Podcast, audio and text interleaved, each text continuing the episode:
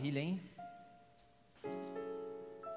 Que memória boa. Esse último louvor agora me transportou alguns bons anos atrás.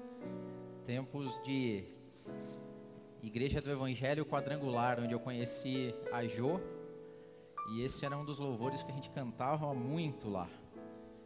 Que bênção. Hoje começamos mais uma semana e que bom que é começar a semana aqui, na casa de Deus, mergulhando na Sua palavra, encontrando nossos amigos e irmãos, assim como todo mundo que está nos acompanhando aí pelas redes.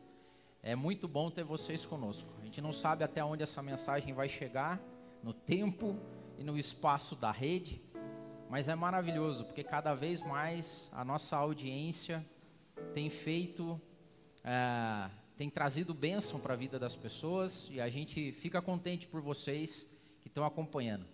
Eu tive eu vou ter que fazer alguns comentários aqui que as pessoas estão cobrando, por exemplo, o Valtemar e a Milene que nos acompanham é, periodicamente todo domingo lá da Inglaterra. O Wesley e a Jéssica lá de Boston, nos Estados Unidos. Magrão, um abraço para você. Ah, o Marcos e a Tainara, que são do Mato Grosso, me mandaram uma mensagem essa semana também, que acompanha o MAP de lá. A Selma do Rio de Janeiro, são pessoas que não estão aqui em Curitiba com a gente nesse domingo, mas que acompanham durante a semana ou os dias que se passam. A propósito, o MAP está definitivamente em todas as plataformas a gente está no Spotify, a gente está no Deezer, a gente está no Google Podcast, a gente está no Apple Podcast, a gente está no YouTube. Então nós estamos inundando as redes com a mensagem de Deus e isso é maravilhoso. E o que a gente pede para você é que você compartilhe isso. A Bíblia fala que a gente deve semear e a nova semeadura moderna é digital. Nós vivemos no mundo digital, todo mundo conectado. E nós vamos invadir sim, porque isso é ferramenta. E ferramenta na mão de Deus, ela tem poder. Então Deus abençoe todos vocês. Hoje nós vamos fazer um estudo de caso. Um estudo de caso. Sobre o que eu chamei do efeito Urias. Sabe que é, em algumas igrejas na qual a gente participou já, tinha o chamado culto de doutrina. Tipo, um culto que eu, a gente ia lá para aprender o que, que se fazia, o que, que não se fazia. Hoje é quase um culto de doutrina para líderes e para liderados. E a mensagem que eu vou ministrar hoje, ela tem muito a ver com a essência do MAP, com o que nós acreditamos como comunidade, como a gente pode impactar a vida das pessoas, como que a gente pode ser menos instituição e mais comunhão, como que a gente faz para que o amor de Deus flua através das nossas vidas e a gente impacte pessoas, não em cultos, a vida cristã, eu vou dizer para você que esse momento que a gente está vivendo, ele é pequeno na vida cristã. Os maiores desafios da vida cristã não são enfrentados em púlpitos ou em locais fechados ou na hora do louvor e da ministração. Os maiores desafios da vida cristã são, são enfrentados quando a gente sai daquela porta para fora. No jeito que a gente vive, no jeito que a gente se conecta com as pessoas, no jeito que a gente trata o nosso próximo, ou aquele que não é tão próximo assim, o jeito que a gente trata e lida com as pessoas que gostam da gente e aquelas que não gostam da gente. Daquelas que nos incentivam e daquelas que dizem más coisas sobre nós. Como é que a gente vive isso? E hoje eu vou mergulhar no caso Urias. Nós vamos. Para tentar tirar disso algum ensinamento que nos guie na nossa trajetória cristã, num momento onde a instituição igreja é tão atacada e tão criticada. Por que, que a gente vive num mundo onde tem tanta igreja, cara? E a gente vive em momentos de mazelas. Eu estava ouvindo a ministração que eu fiz aqui, eu, eu me ouço também, até para ver os vícios de linguagem, as besteiras que eu falo. Mas eu ministrei uma mensagem chamada Deu Ruim, não sei se vocês lembram. Está dando ruim. Nós somos tantos evangélicos, tantos cristãos, dito cristãos, e a gente não viveu, nunca viveu tempos tão alarmantes, onde as pessoas não se conectam com nada, onde vivem vazio, vivem depressão, vivem angústias. E a Bíblia fala que nós somos sal, um pouquinho de sal faz toda a diferença, um pouquinho de luz faz toda a diferença.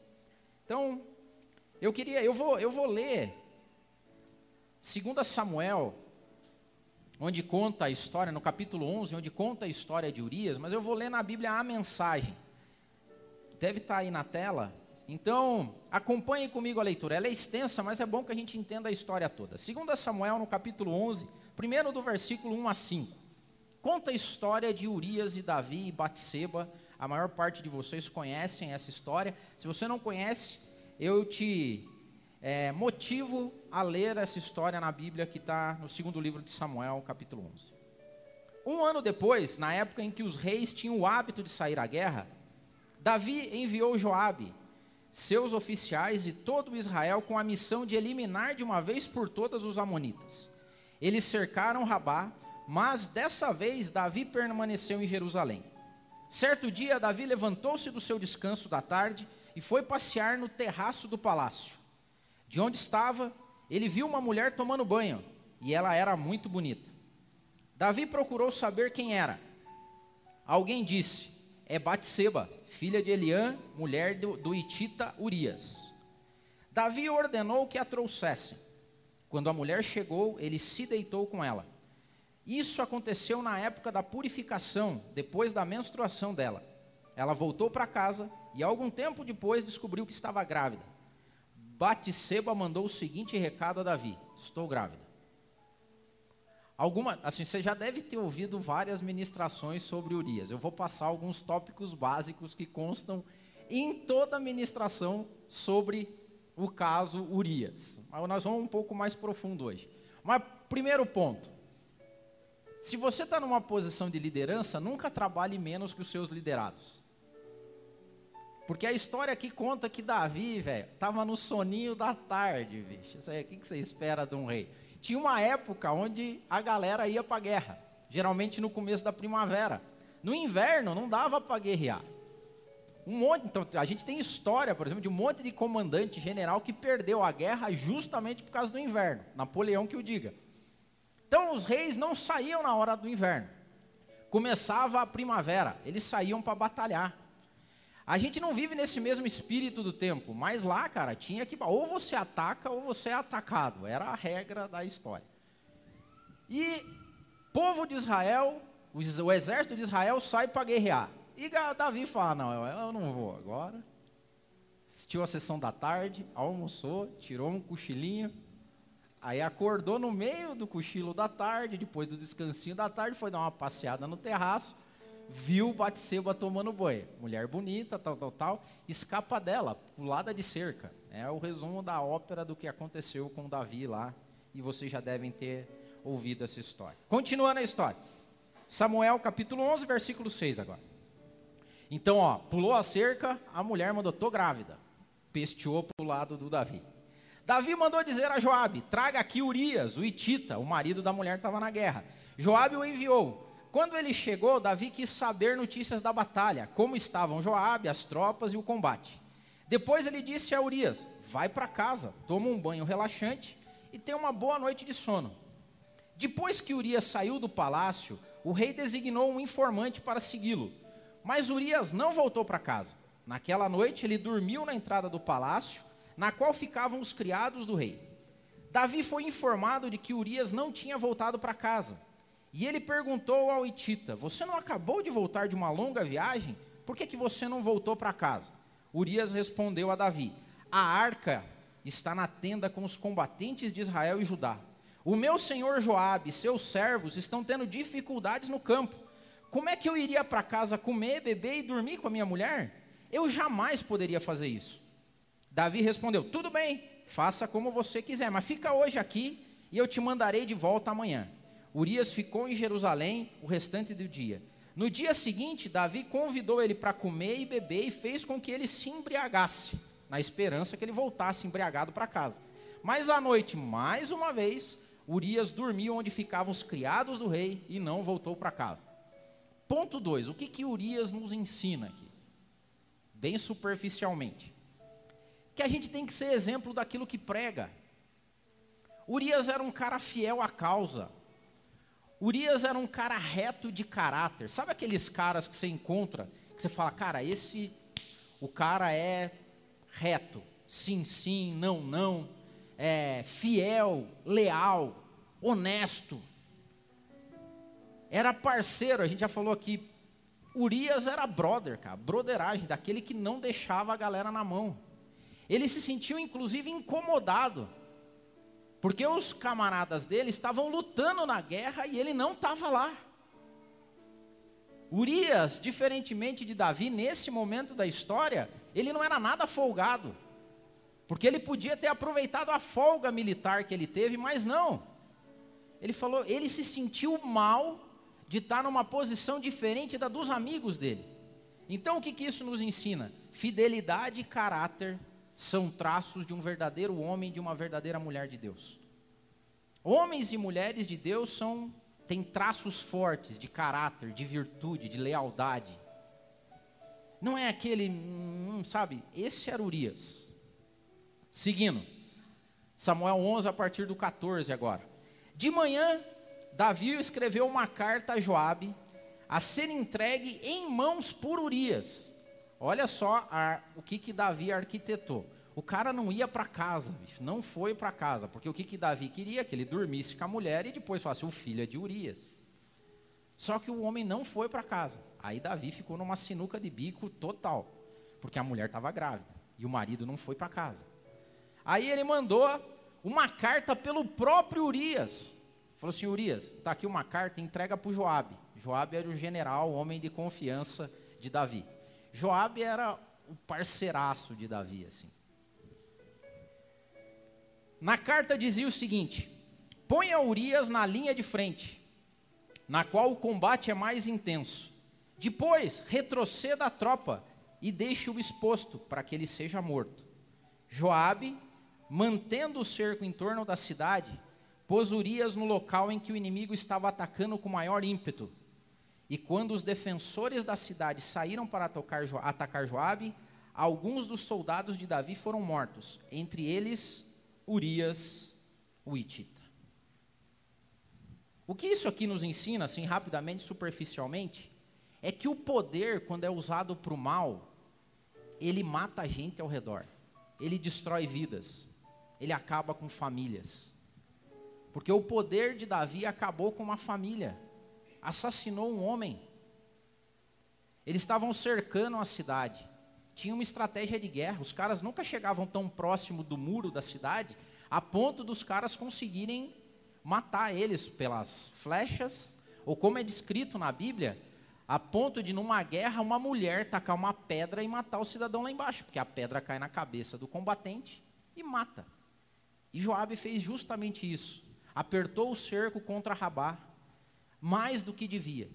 E quando os defensores da cidade saíram, ele se afastou e deixou com que Urias e outros soldados morressem. Não foi só Urias que morreu.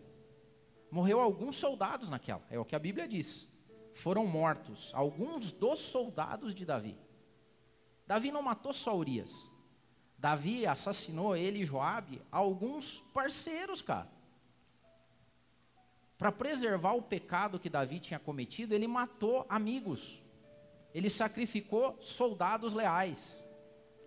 Então, o poder, quando é usado para o mal, ele destrói, ele mata, ele acaba com pessoas, ele acaba com vidas. Essa é a história de Urias. Só que eu queria um pouco mais a fundo nela, além desses ensinamentos básicos que nós tiramos dessa lição, do que aconteceu com Urias. Urias. E eu listei efeitos negativos e efeitos positivos no caso de Urias, porque o efeito Urias tem efeitos positivos e efeitos negativos. Para que a gente raciocine e entenda qual que é o nosso posicionamento como igreja, como comunidade, como pessoas que se relacionam com outras pessoas, como pessoas que vivem debaixo de autoridades, ditas autoridades espirituais, que servem de exemplo ou não, que exercem poder sobre a vida das pessoas. O que, que esse caso nos ensina?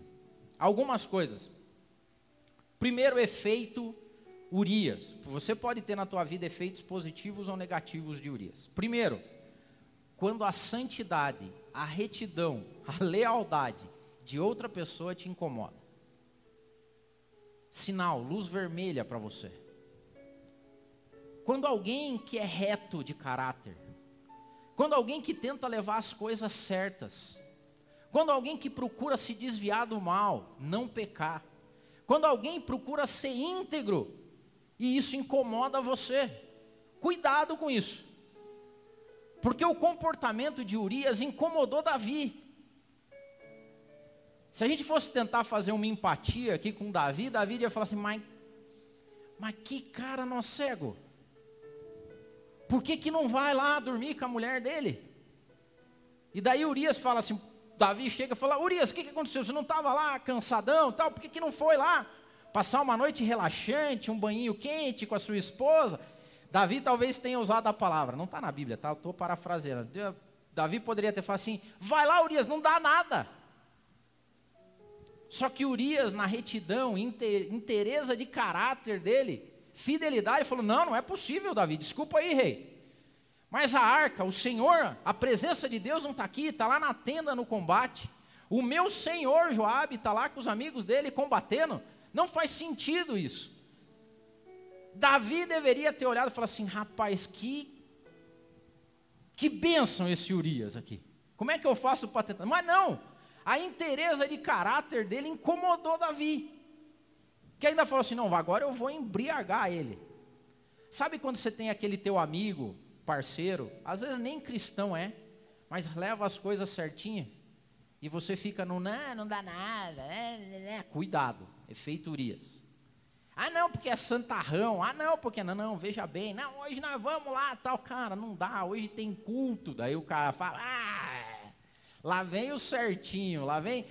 Quando a interesa, retidão, fidelidade, santidade das pessoas te incomodam, cuidado.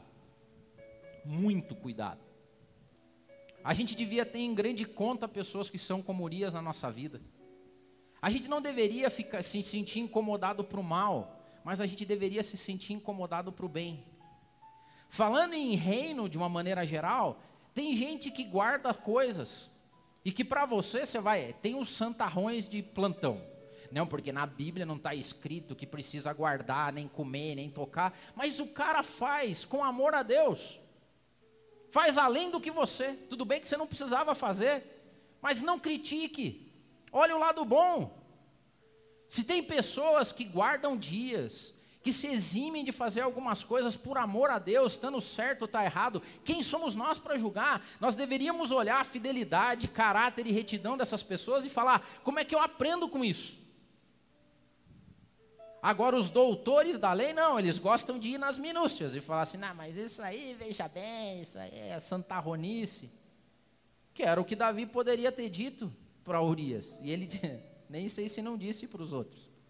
Que nó cego esse Urias. Que nó cego. Mas vamos fazer o seguinte: eu vou tentar trazer ele para o meu lado. Aí é onde a batalha fica ardente. Quando o cara quer certo, íntegro de, íntegro de caráter, quer fazer as coisas certas, você fala assim: não, nós vamos desviar ele do caminho. Vem aqui, vamos se embriagar. O cara tem o compromisso, se atrasa de propósito para ele não ir. Cara, que nós não sejamos essas pessoas, que nós sejamos aquele que olhem e tenham referência das pessoas de caráter, interesa, que sirvam de exemplo para a gente. Que a gente deixe de tirar sarro e achar que pessoas que fazem além do que a gente faz são menos. Ou não tem, porque a gente agora tudo é a liberdade. Eu quero ter liberdade, porque não sei o que e tal. Não foi o que aconteceu.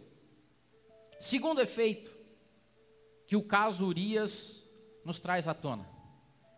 Quando a instituição, quando o valor da instituição começa a ser maior do que seus laços de amizade, de carinho e de amor pelas pessoas. Esse talvez para mim seja o maior ensinamento no caso de Urias. Porque a instituição, exemplificada por um rei em pecado, destruiu laços de amizade, laços de broderagem, laços de pessoas que eram fiéis umas às outras. Porque eu não vi em nenhum momento Joabe questionando a decisão de Davi. Joabe era o comandante em chefe. Ele era o cara que estava ali coordenando as tropas dele. Urias volta com um comunicado de assassinato. Dos parceiros, cara dos caras que estavam ali defendendo a vida de Joabe junto na guerra. E o que Davi diz é: vá, ataque, no calor da batalha, larga os teus amigos na mão, porque eles vão morrer. Joabe simplesmente aceitou cegamente o comando do rei, sem fazer o mínimo de questionamento. Você sabe como que surgem seitas, ídolos humanos, quando líderes não são questionados? Quando pessoas seguem cegamente, pessoas sem provar o caráter delas, sem provar o que elas fazem, simplesmente aceitam. Recentemente eu estava relendo a história de Jim Jones. Não sei se vocês já, já mergulharam nisso. Mas o Jim Jones foi um líder extremamente carismático. Ele criou um culto, né, que virou uma seita chamada Templo dos Povos. Em novembro de 1978, ele se mudou com todos os fiéis dele para Jonestown. E lá montou o que ele diria, dizia ser a comunidade perfeita. Quase mil pessoas acompanharam Jim Jones, 300 crianças. E num fatídico novembro de 1978, a história de um líder carismático e de uma seita fez com que 978 pessoas cometessem suicídio coletivo. Só que antes de fazer isso, eles estavam num galpão, ele pediu para que os seus liderados cegos, levassem 300 crianças para fora que foram envenenadas. 300 crianças mortas por ingestão de cianeto. 978 morreram se suicidando, o maior suicídio coletivo da história. Porque um líder surge do nada, cara, e arrebanha para si pessoas que abandonaram família, que abandonaram amigos, que não ouviram nada de ninguém, eu não sei se você vê isso acontecer hoje, mas eu vejo. Porque tem líderes humanos extremamente carismáticos que separam as pessoas da vida cotidiana delas. Que querem que elas vivam numa bolha, acreditando que são mais santas que o resto do mundo. Ou que são os escolhidos para a última hora. Traduzem a palavra de Deus como asepsia ao resto do mundo. E nós servimos a um Jesus que fazia diferente, que caminhava com os pecadores, que andava no meio do povo, que tocava os doentes, que veio para curar aqueles que precisavam de cura. O efeito Urias, ele é mais nocivo quando a instituição pede para que você abandone laços, para que você deixe amigos teus, ditos amigos, em situações ruins. Mas daí vem sempre aquela lógica, não, mas foi a palavra do rei. A palavra do rei é inquestionável, se segue. Pois bem, vamos fazer um pouco mais de estudo de caso. Sempre que isso vem à tona, tem alguns textos que aparecem. O primeiro texto que aparece é o texto de Romanos, no capítulo 13, que fala para que a gente seja submisso a autoridades. Porque nós temos que ter submissão às autoridades. Vamos ler. Romanos, no capítulo 13, a partir do versículo 1 até o 10, diz assim: Todos devem sujeitar-se às autoridades governamentais, pois não há autoridade que não venha de Deus. As autoridades que existem foram por ele estabelecidas. Portanto, aquele que se rebela contra a autoridade está se colocando contra o que Deus instituiu. E aqueles que assim procedem trazem condenação sobre si mesmos.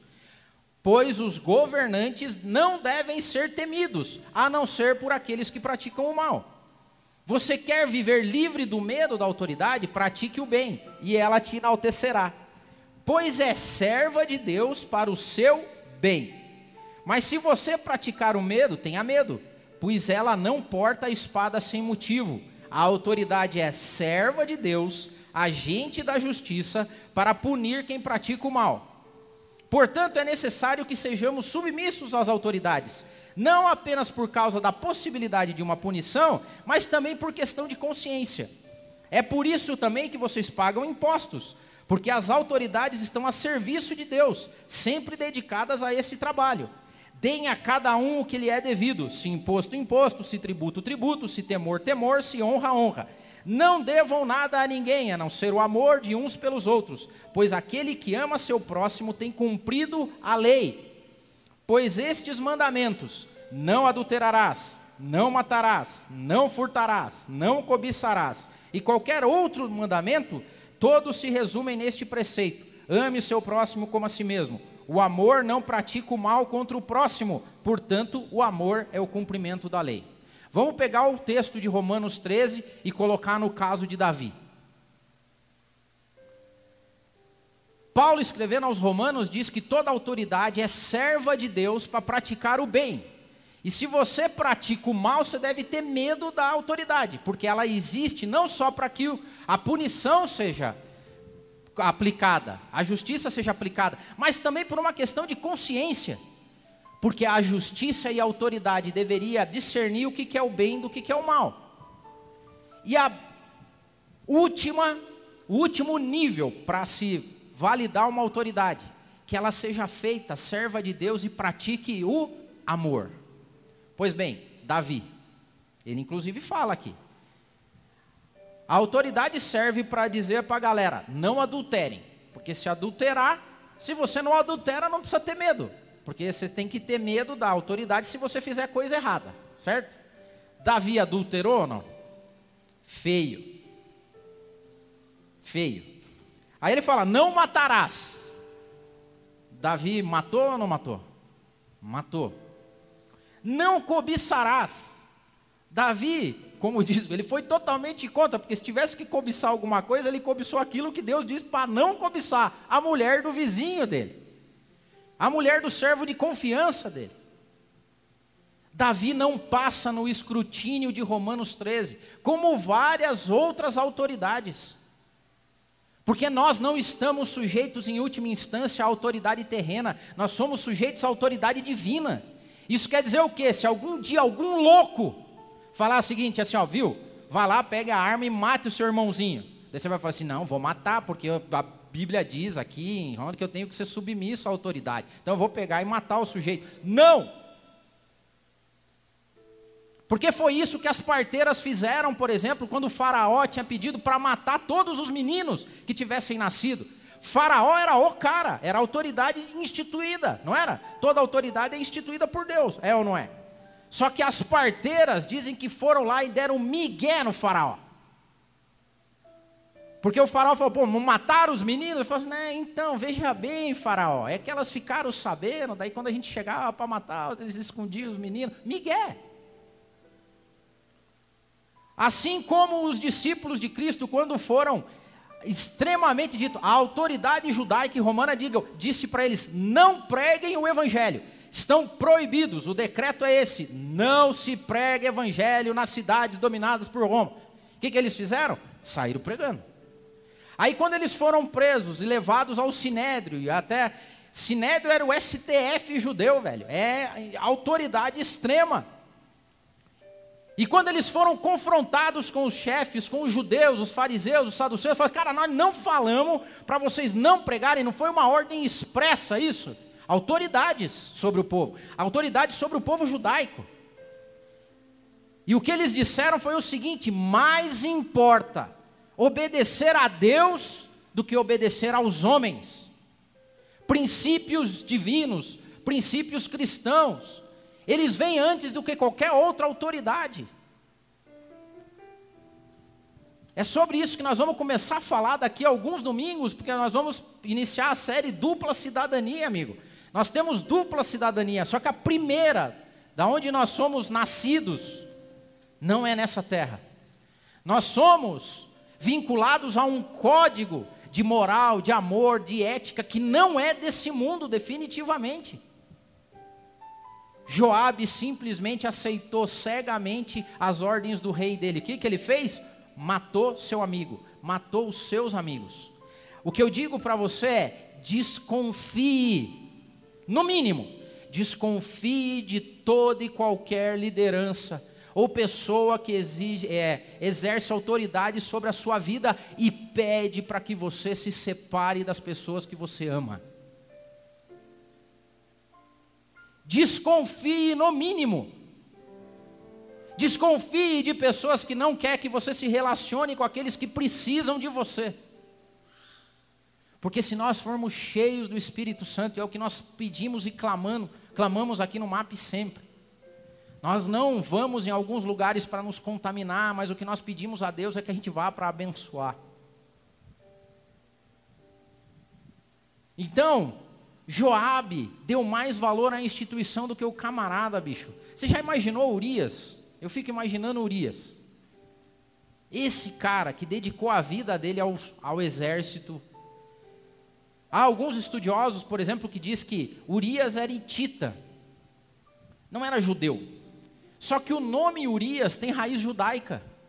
E alguns teólogos acreditam que Urias se converteu. Ele foi dominado em algum momento da história de Israel. E ele acreditou tanto e se converteu ao judaísmo. Ele foi judeu. E ele defendia isso com tanta unha e dente, que era o próprio Deus dele. Urias está lá na batalha, de repente os camaradas largam ele na mão, velho. Você já viveu isso ou não? Já viveu quando aqueles que dizem que são amigos, que são parceiros, que são camaradas, que estão para você pela vida toda, de repente alguém diz assim: não se intrometa mais com as pessoas aí. Quer saber? Deixe que morram. Porque não são dignos da sua presença, porque você pode não sei o que lá. Desconfie, querido. No mínimo, desconfie. Desconfie. Porque tem outro texto sobre isso também tem a questão, aqui é meio vespeiro, a questão do ungido de Deus. Não toqueis no ungido. da visão. Essa daí veio de Davi, porque a história é lá em primeira, eu vou ler, 1 Samuel 24, 5 e 6, é daí que surge a questão do ungido. Mas Davi sentiu bater-lhe o coração de remorso, por ele ter cortado uma ponta do manto de Saul. E então disse a seus soldados: Que o Senhor me livre de fazer tal coisa a meu senhor, de erguer a mão contra ele, pois ele é ungido do Senhor. 1 Samuel 26, 8 e 9. Abissai queria que matasse Saul. Ele disse a Davi: Hoje Deus entregou o seu inimigo nas suas mãos. Deixe-me agora cravar a lança nele até o chão com um só golpe. Não precisarei de outro. Abissai também era sanguinolento. O bicho era Davi, contudo, disse a Abissai: Não o mate. Quem pode levantar a mão contra o ungido do Senhor e permanecer inocente? Davi estava ali enxergando Saul como ungido de Deus. Porque naquela época, no Antigo Testamento, os reis eram ungidos pelo profeta, pelo sacerdote, e ali se constituíam rei. Só que isso está em 1 Samuel 24 e 26. Eu vou retroceder um pouco em 1 Samuel. Eu vou ler alguns versículos o ponto é que isso estava na cabeça de Davi, porque Saul tinha perdido a unção dele. Olha o que está escrito em 1 Samuel 15, 10 e 11. Samuel falando com Saul. Então o Senhor falou a Samuel: Olha o que, que Deus falou: Arrependo-me de ter constituído a Saul rei, pois ele me abandonou e não seguiu as minhas instruções. 1 Samuel 15, 22 e 23. Samuel, porém, respondeu: Acaso tem o Senhor tanto prazer em holocaustos, em sacrifícios, quanto em que se obedeça a sua palavra? A obediência é melhor do que o sacrifício, e a submissão é melhor do que a gordura de carneiros. Pois a rebeldia é como o pecado de feitiçaria, e a arrogância como o mal da idolatria. Assim como você rejeitou a palavra do Senhor, ele também o rejeitou como rei. Só com aqui colocando a história em foco. Deus tinha dado uma ordem expressa a Saul numa batalha. Saul desobedeceu a ordem de Deus. Fez contrário ao que Deus esperava. Deus chega para Samuel e fala assim: "Eu não reconheço mais Saul como rei. Na verdade, eu me arrependo de ter aceitado o pedido de vocês de colocar esse camarada como rei." E quando Samuel vai falar com Saul, ele olha só o que, que ele diz que a desobediência a Deus, aos preceitos divinos, é como feitiçaria, é como idolatria. Isso quer dizer que tem gente aí pagando de ungido de Deus, cometendo feitiçaria e idolatria contra os princípios divinos. Tudo bem que Davi não quis matar, mas poderia ter matado. Tanto que Saul morre depois. Não tem problema nenhum ter relação. Davi tinha uma relação de carinho com Saul, gostava dele, sei lá porquê, mas tinha lá. O ponto é que Deus não considerava mais Saul como ungido, coisa nenhuma. E quando Saul começa a desobedecer os preceitos divinos, o que Samuel diz, isso é feitiçaria na minha casa. Olha as obras dos líderes. Olha as obras de quem exerce autoridade sobre a sua vida. Não seja uma ovelha cega. Não tome decisões baseadas em vida de pessoas que não se sustentam pelos preceitos divinos. Desconfie quando algum líder pede para que você tome atitudes contra o caráter, contra a lealdade, contra o amor, contra o respeito. Isso fere o caráter divino. Ou você acha que Deus estava no negócio? Leia 2 Samuel. Depois que Davi fez tudo o que fez com Urias, a palavra de Deus escrita em 2 Samuel é assim: e Deus não se agradou do que Davi tinha feito. Você acha que Deus constitui o rei Davi e fala assim: ó, Davi, você é constituído rei, salvo o conduto, meu amigo, para você fazer o que você quiser. Pode pegar a mulher dos outros, pode matar eles, pode mentir, pode fazer o que você quiser. Tanto não é verdade que quando Samuel volta para falar com Davi, o castigo sobre a família de Davi foi terrível. Porque Deus diz para ele: assim como você fez, você vai colher no meio da sua família. A sua família vai viver violência, traição, descaso. Porque você fez o que era mal aos olhos de Deus. E hoje pessoas se apropriam desses textos, não encoste no ungido, porque é um ungido, porque é um ungido.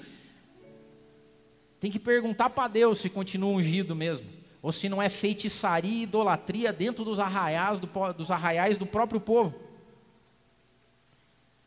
O que diz mais, 1 Samuel 15, 35. Nunca mais, depois que Samuel foi falar com Saul e disse para ele que tinha rejeitado, Deus tinha rejeitado ele, 1 Samuel 15, 35 diz assim: Nunca mais Samuel viu a Saul, até o dia da sua morte embora se entristecesse por causa dele, porque o Senhor arrependeu-se de ter estabelecido Saul como rei de Israel. Depois que Samuel vai lá e fala com Saul, ele nunca mais volta a ver o cara. Fala assim, velho, perdeu, amigo. Você não é mais rei, Deus te destituiu.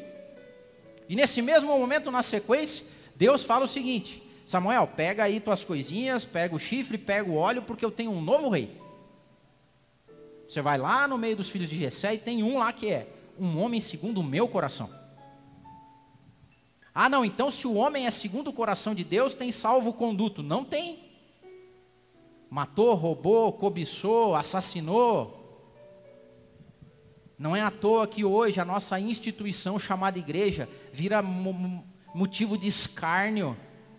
Por quê? Porque pessoas que se apropriam de títulos, de formas, dão os piores testemunhos possíveis vão para as TVs, para os rádios, para, as redes, dão os piores exemplos possíveis e ainda se pagam de ungido de Deus. Feitiçaria, idolatria, que Deus tenha piedade das nossas vidas, porque nós vamos pagar o preço. Porque ai daquele por qual vem maldição, vem o escândalo, ai daquele que faz com que pessoas se afastem do caminho pelo seu mau exemplo. Ai daqueles que fazem como os fariseus, que afastam as pessoas que deveriam ir para o céu e não vão, por conta, por conta deles. O caso Urias nos faz refletir. E olha o que, que diz Deus para Samuel, porque Samuel, depois que fez isso, falou para Saul, ficou tristinho. Falou, pô, né, é o rei aí. Olha o que, que Deus fala em 1 Samuel 16. Deus falando, o Senhor disse a Samuel: Até quando você vai se entristecer por causa de Saul? Eu o rejeitei como rei de Israel. Enche um chifre com óleo, vá a Belém e eu enviarei a Jessé. Escolhi um de seus filhos para ser rei. Deus, o próprio Deus diz: Eu já rejeitei esse cidadão. E isso ainda está falando no Antigo Testamento, onde a unção divina vinha sobre a vida de pessoas especiais que Deus colocava unção, tirava unção, colocava o espírito, tirava o espírito. Nós vivemos hoje no espírito da graça, no derramar do Espírito Santo, onde Deus, expresso e refletido na imagem de Jesus Cristo, sobe ao céu e diz assim: Eu derramarei do meu espírito sobre toda a carne. Vocês serão chamados sacerdócio real, nação santa, escolhida por Deus. Nós temos o Espírito Santo de Deus em nós. O Espírito Santo também nos ungiu. Quando Jesus vai à sinagoga e pede o livro de Isaías, ele diz isso claramente. O Espírito do Senhor Deus está sobre mim, porque Ele me ungiu a pregar boas novas. Essa mesma unção expressa em Jesus Cristo é a unção que está expressa na minha e na sua vida. Pare de ficar procurando ungidos de Deus que vão dar salvação para a sua vida. Não há ungido de Deus que dê mais. Jesus Cristo já nos trouxe a salvação. Nós somos sacerdócio santo, nação real. O Espírito de Deus vive dentro de nós. Cuidado com as autoridades, cuidado com quem você se submete. Cuidado com a mão de quem você coloca a sua cabeça embaixo. E eu não estou dizendo para você de, viver sem autoridade espiritual. Eu estou dizendo que nós, como cristãos, salvos, ungidos, cheios do Espírito Santo de Deus, nós temos que provar os nossos líderes. Vocês têm que nos provar. Se tiver muito soninho da tarde, nos provem. Esse é um peso. E isso nos ensina, que mais que nos ensina? Quando a ignorância é maior que o bom senso. Tudo bem, Joab era um iletrado, era um, um general que matava as pessoas. Cara, nós vivemos em 2019. Não há nada mais oculto aos nossos olhos. Você encontra pregações e pregações. Se você for o máximo da preguiça, você consegue alguém que leia a Bíblia para você, porque você coloca no seu carro lá. Tem várias traduções, tem várias interpretações. O que falta para a gente é simplesmente Espírito Santo, porque quando a ignorância toma o lugar do bom senso, há problema dentro de casa. Você e a tua família podem padecer, os teus amigos podem padecer. E por último, efeito negativo, quando por causa de líderes inescrupulosos, pessoas morrem. E o que a gente mais vê hoje são feridos e mortos pelo caminho. Pessoas que não aguentam mais ouvir falar de igreja, pessoas que se revoltam com Deus, pessoas que fazem e acreditam que Deus é a exemplificação do líder que elas têm.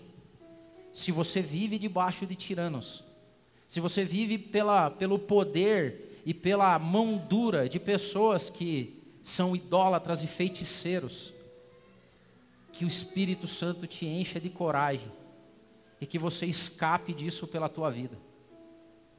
E se você foi ferido por algum desses, porque eu imagino como deve ter ficado a casa de Urias, os amigos e todo, porque tinha uma galera que sabia.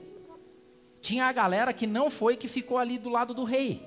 Tinha um informante que foi lá chamar Batseba na casa dela. Tinha um outro que seguiu. Teve o outro que foi avisar: Rei, Batseba está grávida. Todos esses ficam sabendo, porque as informações rolam. Ainda mais hoje com a internet. Na boca pequena todos sabiam que o rei era um adúltero, um assassino e que tinha matado seus homens. Não deixe que pessoas morram por conta disso. Mas eu quero terminar falando sobre os valores positivos do efeito Urias. O primeiro deles é quando os teus valores e as tuas crenças são inegociáveis. Quando Deus é tão presente na tua vida você é tão cheio do Espírito Santo que você não se sujeita àquilo que não parece Cristo, que você não se sujeita àquilo que não parece divino, que você se aparta da aparência do mal. Quando você sente cheiro estranho, isso é o efeito positivo daqueles que são cheios do Espírito Santo. Quando você não vê beleza nas coisas, quando você não vê amor, quando você não vê carinho, esse é o efeito positivo. Quando você não consegue se curvar a esse mundo, mas você é tão fiel à causa que você fala: não é possível, eu não posso relaxar. Eu não posso ir para minha casa tomar banho, desfrutar de tudo enquanto os meus amigos estão lá na batalha. O efeito positivo de Urias acontece quando a gente não vive mais um tempo de ignorância. Quando a presença do Espírito Santo é tão real na nossa vida que a gente é íntegro, que a gente é inteiro, que a gente salga e que a gente não se ambienta com o mal. A gente foge da aparência do mal. Quando as suas prioridades são conhecidas e respeitadas, entendam isso de uma vez por todas. Deus é maior que qualquer placa de igreja. Jesus Cristo não veio para salvar um povo de uma denominação. Deus, através de Jesus Cristo, veio para redimir a humanidade. Nós pregamos isso, nós falamos, mas nós não vivemos. Porque o que eu mais ouço falar é que no céu não vai ter placa de igreja, mas nós vivemos como se tivesse. Nós separamos e colocamos divisões onde Jesus veio para quebrar e para unir. Que as pessoas enxerguem em nós aquilo que é mais prioritário. Deus em primeiro lugar. Seu esposo, sua esposa, sua família. Jamais abandone um filho pelo caminho. Jamais abandone um soldado ferido que ficou para trás. Jamais aceite decisões inconstantes de idólatras e feiticeiros que tem aos montes por aí. Seja cheio do Espírito Santo.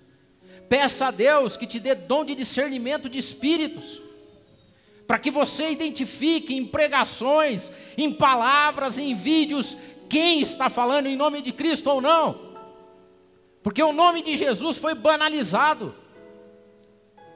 Estamos pendurando tudo na conta de Jesus. É em nome de Jesus para cá, em nome de Jesus. Algum dia ele vai vir e vai cobrar a conta. Algum dia ele vai vir e vai cobrar a conta. Mas não seja você.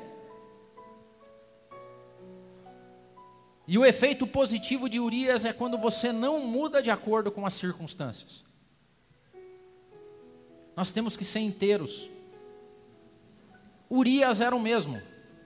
Na batalha, na casa do rei, com a esposa dele. Nossos filhos, nossa família, nossos amigos, tem que enxergar em nós inteireza. Isso quer dizer que se eu estou no MAP, eu sou o Adeildo. Se eu estou trabalhando, eu sou o Adeildo. Se eu estou em casa, eu sou o Adeildo. Como o Marco pregou aqui e disse aqui alguns dias atrás, quer eu coma, quer eu beba, quer eu jogue, quer eu pregue, quer eu trabalho, que em tudo o nome de Cristo seja glorificado. Se os teus mundos não se cruzam, tome cuidado. Se as pessoas te conhecem aqui no mapa de um jeito, no serviço de outro, na tua casa de outro, tem um problema absurdo. Porque Urias era o mesmo, na frente de batalha, tomando vinho com o rei, para a esposa dele, para os amigos dele. Urias era inteiro. E nós terminamos esse estudo de caso vendo qual foi o final de Davi e o final de Urias. Davi ainda viveu muito. Se casou com Batseba. Teve Salomão. Mas quando você lê em 2 Samuel 23, eu espero que você leia, em 2 Samuel 23 são as últimas palavras de Davi. E Samuel, a Bíblia não é irônica, né, mas por curiosidade. No meio das últimas palavras, Davi diz o seguinte: Ainda que a minha casa não seja assim tal para com Deus. Davi morreu com a família dele numa bagunça, meu amigo. Relação entre irmãos, assassinato, discórdia traição. Tudo por causa de um ato impensado de um rei que sucumbiu ao poder que tinha. E daí, tem as últimas palavras de Davi no segundo, em 2 Samuel 23. E termina discorrendo falando sobre os valentes de Davi. 2 Samuel 23 falam sobre os homens de confiança de Davi. Porque Davi tinha uma guarda real que andava com ele. Alguns homens tão fiéis a ele que lutavam e faziam tudo o que Davi queria. E vem listando, listando, e fulano, e Beltrano. E sabe como é que termina segundo Samuel 23? O versículo 39 é o último versículo de 2 Samuel 23. Termina assim: Urias, o Eteu.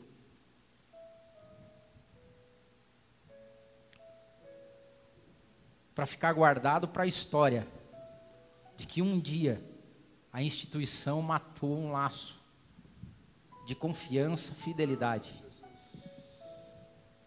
de um valente de Davi que foi sacrificado por conta da ignorância, do orgulho e da vaidade de um líder inescrupuloso. O que eu que espero, e eu imagino que qual deva ter sido, isso não está na Bíblia, mas eu gostaria que, imaginando, que as últimas palavras de Urias talvez possam ter sido as mesmas de Paulo.